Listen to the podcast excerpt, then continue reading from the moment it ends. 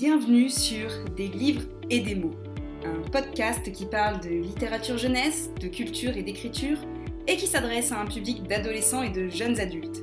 Un public qui en a assez d'entendre dire que la littérature jeunesse n'est pas de la vraie littérature. Ici, on oublie Maupassant, on relègue Balzac au placard, on laisse Proust avec ses madeleines et Zola dans sa mine, pour laisser entrer un peu de magie. On invite Pierre Bottero à boire un café, J. Caroline pour prendre le thé, et tous les auteurs qui nous ont fait rêver. Des auteurs qui nous ont aussi, peut-être, donné envie d'écrire à notre tour. Je m'appelle Caroline Peffer, je suis autrice et enseignante, et j'espère ici pouvoir partager avec vous ma passion pour la lecture et pour l'écriture.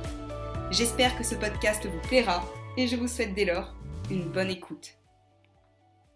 Bonjour, bienvenue dans cet épisode dans lequel nous allons tenter de savoir si la littérature jeunesse peut être considérée comme de la vraie littérature, au même titre finalement que la littérature générale.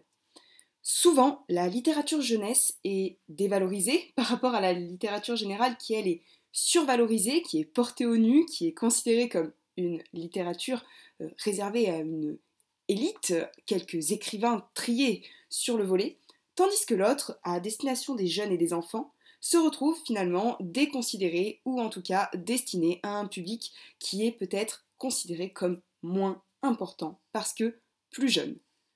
Quand on écoute les médias, qu'on parcourt les réseaux sociaux ou que l'on discute avec des auteurs de littérature blanche, on a parfois l'impression qu'il y a du coup d'un côté les vrais écrivains, souvent des hommes d'ailleurs, qui écrivent eux de la vraie littérature, et de l'autre, les petits écrivaillons ou écrivayennes, je ne sais pas si ce mot existe, qui sont, bizarrement, souvent des femmes, et qui écrivent du coup des livres à destination des enfants.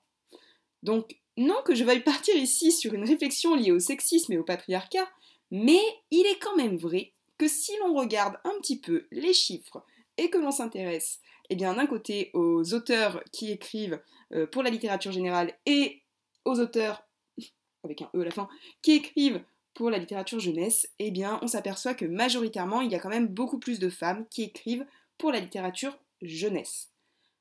Bien, cette réflexion faite, considérons quand même que, en général, si on a commencé à lire jeune, euh, on est sûrement rentré dans le monde merveilleux du livre par un livre jeunesse, que l'on soit ici un garçon ou une fille. On a généralement commencé à apprendre à lire par un album pour enfants, un manuel scolaire, un livre de contes, plus tard peut-être un roman pour adolescents. Mais généralement, le livre qui nous a permis d'entrer dans la lecture, de découvrir le plaisir de lire, eh bien c'est un livre qui ne se destinait pas aux adultes. À moins que vous soyez né au 19e siècle, euh, dans une famille euh, bourgeoise ou au XVIIe siècle dans une famille noble, et auquel cas déjà bravo parce que vous avez eu la chance d'apprendre à lire, ce qui n'était pas réservé à tout le monde. Mais si vous êtes né dans la société d'aujourd'hui, que vous avez grandi dans notre monde à nous, eh bien vous avez sûrement appris à lire avec des livres pour la jeunesse. Et sur le marché du livre, faut quand même pas oublier que la littérature jeunesse tient une place importante, puisque l'édition jeunesse occupe quand même la deuxième place sur le marché de l'édition, que c'est quand même un secteur très prolifique, qui se porte très très bien du point de vue économique, puisqu'il représente presque 30% des parts de vente des marchés du livre.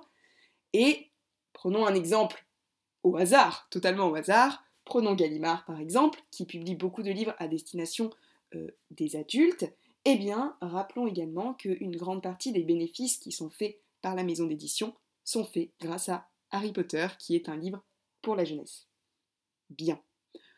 Du coup, on a bien compris que malgré euh, le potentiel économique de l'édition jeunesse, malgré le fait qu'on ait pour la plupart commencé à lire par un livre jeunesse, eh bien, cette littérature reste quand même souvent jugée comme de la sous-littérature, ou en tout cas une littérature plus facile et donc moins bien considérée. Alors du coup, essayons de réfléchir ensemble pour tenter de comprendre eh bien, pourquoi tout simplement la littérature jeunesse euh, n'est pas considérée au même titre que la littérature générale, dite littérature blanche. Et alors là, je ne vais même pas partir dans la considération euh, des genres. Et pour cet épisode, on s'arrêtera à d'un côté la littérature jeunesse, de l'autre côté la littérature générale, parce que si je rentre ensuite dans les catégories et dans les genres, on va commencer euh, par faire une classification en expliquant que En plus de ça, si on rajoute littérature de l'imaginaire vs littérature contemporaine, on n'est encore une fois pas du tout sur la même considération. Bien, si on prend basiquement la définition euh, de littérature dans Le Petit Larousse, celle-ci se définit comme l'ensemble des œuvres écrites auxquelles on reconnaît une finalité esthétique. Bien, à partir de là, il n'y a donc pas de distinguo entre ce qui relève de la littérature jeunesse et ce qui relève de la littérature adulte.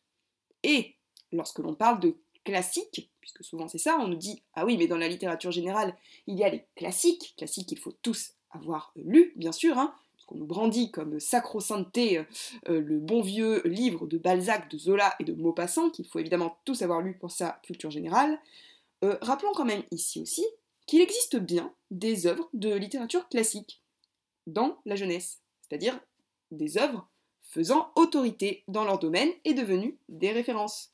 Parce que pour la littérature jeunesse, je pense que tout le monde s'accorde à dire que Harry Potter ou Le Seigneur des Anneaux, ce sont des classiques de la littérature jeunesse ou de l'imaginaire. Donc vous voyez que finalement, littérature classique, bon, à partir de là, il y en a autant en jeunesse que en général. Et les deux sont de la vraie littérature. Bien, encore une fois, petit tour du monde historique de la littérature. Je vous rassure, ça ne va pas durer longtemps, je ne vais pas vous faire un cours d'histoire. Rappelons quand même que dans l'histoire justement de la littérature jeunesse, ou de la littérature en général, les premiers écrits que l'on considère aujourd'hui à destination des enfants, comme par exemple les fables ou les contes de M. Charles Perrault, eh bien, à la base, ils n'étaient pas du tout destinés euh, exclusivement aux enfants. Et, encore une fois, euh, pour avoir suivi un cours de lettres qui a failli me traumatiser, non, qui m'a traumatisé quand j'étais à la fac, sur justement les contes, euh, c'était pas pour les enfants. Pas du tout. pas du tout. Les contes, ils s'adressaient autant aux adultes qu'aux enfants. Alors, il est vrai que dans l'histoire, on n'avait pas la même définition qu'on a aujourd'hui de l'enfant. Euh, l'enfant, avant, c'est un adulte en devenir. Alors que nous, dans notre société aujourd'hui, on cherche quand même à préserver l'enfant et à faire en sorte qu'il reste dans ce monde d'enfants pendant une longue période. Alors que bon, euh, si on revient encore une fois au passé. Alors là, je vais prendre un passé par exemple qui se rapporte euh, à l'époque de Monsieur Louis XIV et des rois, donc 17e, euh, 18e siècle, enfin 17e siècle pour Louis XIV, pardon. Et bien, les enfants à 14 ans étaient considérés comme des adultes. Et je suis gentil quand je dis 14 ans. Donc, je m'égare. Mais les contes de fées, trois petits points, s'adressaient donc autant aux adultes qu'aux enfants. C'est avec le temps, finalement, et avec l'arrivée du classement éditorial que les contes et les fables ont été classés en littérature jeunesse. Et euh, qu'on a également euh, bien édulcoré certaines parties des contes de Perrault qu'il ne fallait surtout pas montrer à destination des enfants pour préserver leur pauvre petit euh, esprit et leur pauvre jeunesse. C'est donc avec l'arrivée du classement éditorial que les choses ont changé. Quand la littérature jeunesse est donc entrée dans cette entreprise de classification. L'objectif, c'était quoi? Eh bien, c'était de permettre de cibler les ouvrages, de mieux les catégoriser, de trouver des vrais destinataires et donc de mieux les répertorier. On va dire que sur la base, sur l'objectif principal, il n'y a pas de problème. Au XIXe siècle apparaissent donc les éditeurs de livres éducatifs, et on se retrouve avec d'un côté des manuels scolaires que l'on destine aux élèves, mais également avec des livres qu'on destine aux jeunes.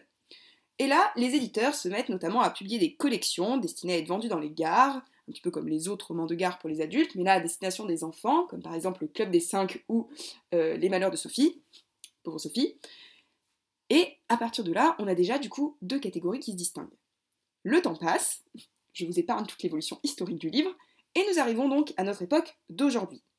Et au boom, on va dire, de la littérature jeunesse et surtout à l'apparition aussi d'une nouvelle catégorie, à savoir le young adulte. Le young adulte ou la littérature young adulte, comme son nom l'indique, elle s'adresse à un lectorat de jeunes adultes, mais jeunes adultes finalement au sens large, c'est-à-dire qu'elle opère finalement la transition entre un public très ciblé jeunesse, donc euh, d'adolescents et d'enfants, et un public adulte. Donc c'est un lectorat qui s'adresse, on va dire, à un public qui va de 14 à 30 ans mais là je cible très large. C'est notamment dû au succès des romans young adultes, euh, qui s'est expliqué dans le fait que les lecteurs avant avaient le choix pour se représenter des héros qui étaient soit des adultes, soit de très jeunes enfants, et on a vu déjà l'apparition du coup de héros et héroïnes qui étaient plus ciblés sur différents types d'âge, mais aussi qui rencontraient des problématiques qu'on pouvait retrouver justement euh, dans ce moment qui marque la transition entre le passage, si vous voulez, entre le moment où vous devenez enfant et le moment où vous devenez pleinement adulte. Même si bon, là aussi on pourrait faire tout un épisode pour savoir qu'est-ce que ça veut dire vraiment être un adulte, hein, n'est-ce pas? Est-ce que c'est pas être dans sa tête? Est-ce qu'on n'a pas le droit de rester un enfant toute sa vie et pour autant euh, d'être considéré comme un adulte? Trois petits points, ouvrez les guillemets, je vous laisse me répondre. Dans les romans young adultes, on a des personnages euh, qui vivent d'incroyables aventures, bien sûr, mais qui partagent surtout des interrogations qui sont liées à des interrogations qu'on peut se poser justement sur cette tranche d'âge, euh, sur l'amour, sur la sexualité, sur l'école, euh, sur les maladies, enfin voilà, sur ce genre de choses qui nous permettent justement de grandir. C'est aussi apparu et né avec l'arrivée donc de romans tels que Harry Potter par exemple, puisque Harry Potter puisque Harry Potter, ça nous a permis de suivre l'évolution d'un enfant qui finalement devient, alors pas un adulte, parce que Harry Potter, il a 18 ans quand euh, le dernier livre se termine, mais en tout cas qui a grandi, qui a évolué. Donc on a suivi quand même des questionnements qui peuvent être liés justement à tout cet âge de construction. Et à partir de là, on a vu l'arrivée du coup d'une multiplicité de livres qui correspondent à cet univers young adulte, euh, Twilight, Divergent, Hunger Games, Nos étoiles contraires, euh, toute ma bibliothèque. Je suis en train de me retourner, excusez-moi, je vois ma bibliothèque, je me dis oui, bon, très bien, je n'ai que du young adulte. Donc voilà, je pense qu'aujourd'hui c'est quand même une grosse catégorie qui est bien implantée. Donc on va la ranger du côté de la littérature jeunesse, parce qu'elle est considérée comme de la littérature jeunesse, et du coup pas de la littérature pour adultes, mais c'est une littérature du coup qui fait la transition. Bien, je me suis un petit peu égarée. Revenons justement sur la question de savoir pourquoi y a-t-il une dévalorisation de la littérature jeunesse aujourd'hui? Je dis aujourd'hui puisque encore une fois, on voit que finalement, cette catégorisation avant n'avait pas lieu d'être. Déjà, il faut savoir que derrière la dévalorisation de cette littérature se cache, en réalité, une dévalorisation des auteurs jeunesse. Donc là, c'est le petit moment syndical. Mais parlons de rémunération des auteurs. En 2019, il y a eu une tribune qui est parue dans le journal Le Monde, euh, à la suite, ou je pense même au début du Salon du livre jeunesse de Montreuil, où le président de la charte des auteurs et illustrateurs jeunesse, qui était accompagné de plus de 1400 auteurs et autrices du monde du livre et de la jeunesse, ont répondu à la question est-ce que la littérature jeunesse est de la vraie littérature? Non. Pourquoi ont-ils répondu non? Eh bien parce que pour eux, si la littérature jeunesse était considérée comme de la vraie littérature, au même titre que la littérature générale, eh bien, on rémunérerait de la même façon les auteurs de littérature générale et les auteurs de littérature jeunesse. Or, on remarque que systématiquement, les auteurs de littérature jeunesse sont moins rémunérés que ceux de littérature générale, avec un pourcentage qui peut aller de 5 à 7% en jeunesse et qui peut aller de 7 à 10, allez 12% si vous êtes Marc Lévy, en littérature générale. Dans cette même tribune, les auteurs, et encore une fois le président de la charte des auteurs et illustrateurs, indiquaient que dans les salons du livre, alors en dehors de Montreuil évidemment, qui est exclusivement consacré à la jeunesse, et encore en 2019 on remarquera que, ou 2018, je sais plus, on opère souvent une distinction entre d'un côté les auteurs jeunesse et de l'autre les auteurs de fiction générale. Et vraiment, c'est assez flagrant euh, quand vous êtes dans un salon du livre où il y a un mélange entre jeunesse et général, vous avez vraiment, d'un côté, vous avez deux mondes qui se côtoient. Et, enfin, vraiment, vraiment, deux mondes qui se côtoient. Parce que, je vous prends un exemple personnel, mais je vous disais dans l'épisode où je me présente, j'ai publié du coup deux livres, des romans historiques, donc forcément, quand je me retrouve en salon, je suis avec des auteurs de littérature générale. Euh, et déjà, je regarde le stand de ceux de littérature jeunesse avec des étoiles qui brillent dans les yeux en me disant Oh, c'est tellement coloré, festif, ça a l'air tellement fun là-bas. Et moi, je suis à côté d'auteurs qui me parlent, qui m'expliquent qu'ils ont gagné des prix. Et. Et je vais pas vous mentir, mais je m'ennuie. Mais je m'ennuie à un point. Et en même temps, je trouve ça drôle parce que j'ai l'impression de vivre une véritable étude sociologique en me disant Ouais, quand même, c'est pas le même monde. Justement, en parlant de ces deux mondes, à qui s'adresse la littérature jeunesse? Alors, on revient sur la classification. Si on s'en tient justement à cette classification, puisque qui vise à la base à séparer ce qui est à destination de la jeunesse et ce qui est à destination de l'adulte, on aurait d'un côté une littérature générale qui serait donc réservée aux adultes, avec donc interdiction pour des personnes en dessous de 18 ans de la lire, hein, et de l'autre, une littérature jeunesse, pour les enfants et ados. Du coup, passé 18 ans, évidemment, vous n'avez plus le droit de lire de la littérature bah, jeunesse. Alors, je ne sais pas comment vous faites pour en écrire. Et alors, young adulte, on va même pas les catégoriser parce que ça serait compliqué. Sauf que, dans la réalité, il n'y a pas un mur qui se dresse à 18 ans dans votre esprit et qui fait que d'un coup, vous devenez des adultes. Et vous êtes obligé de lire Zola, Balzac, Maupassant. Faut vraiment que j'arrête de m'en prendre à Zola parce que j'arrête pas de le critiquer, alors qu'en fait c'est mon auteur préféré en littérature classique générale. Donc, cette classification, finalement, elle est quand même un peu arbitraire et pas très représentative. Enfin, si je me base sur le public de Bookstagram que je suis, majoritairement, je pense qu'on est de jeunes adultes et on lit de la jeunesse. En tout cas, du young adulte. Cette catégorie inclassable qui s'est mise au milieu. Ça, c'était pour brouiller un petit peu les pistes.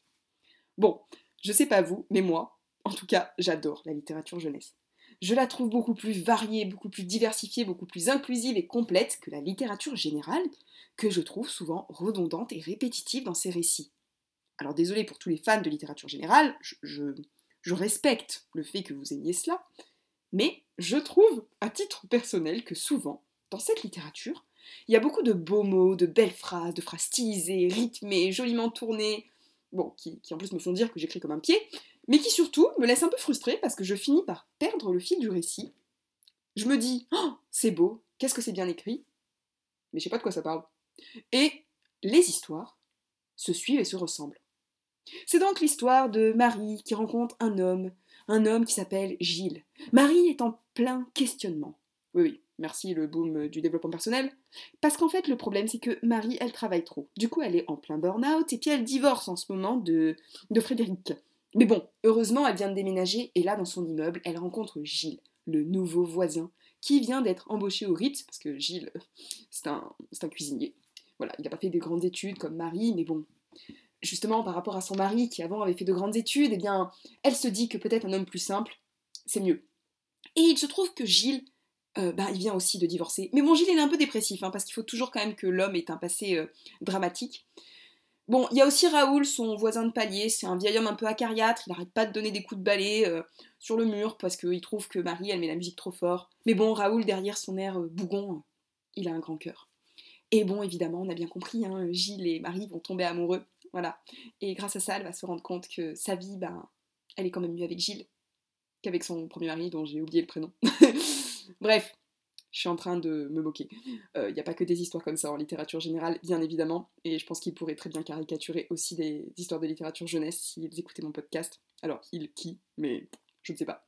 Euh, bref, les histoires, je trouve quand même que souvent, elles se suivent et elles se ressemblent.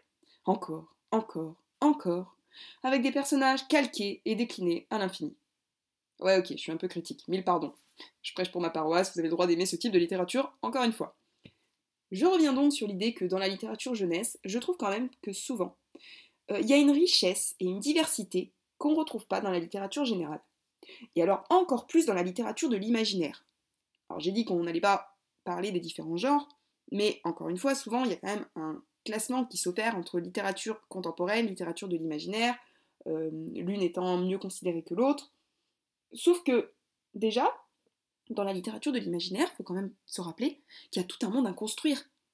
Ça veut dire qu'il faut quand même une imagination énorme pour écrire de la littérature de l'imaginaire, pour créer des mondes, pour inventer des systèmes, pour... Enfin, vous imaginez la richesse, la richesse des mondes qui sont développés par rapport à la différence entre Raoul, Gilles et, Marie.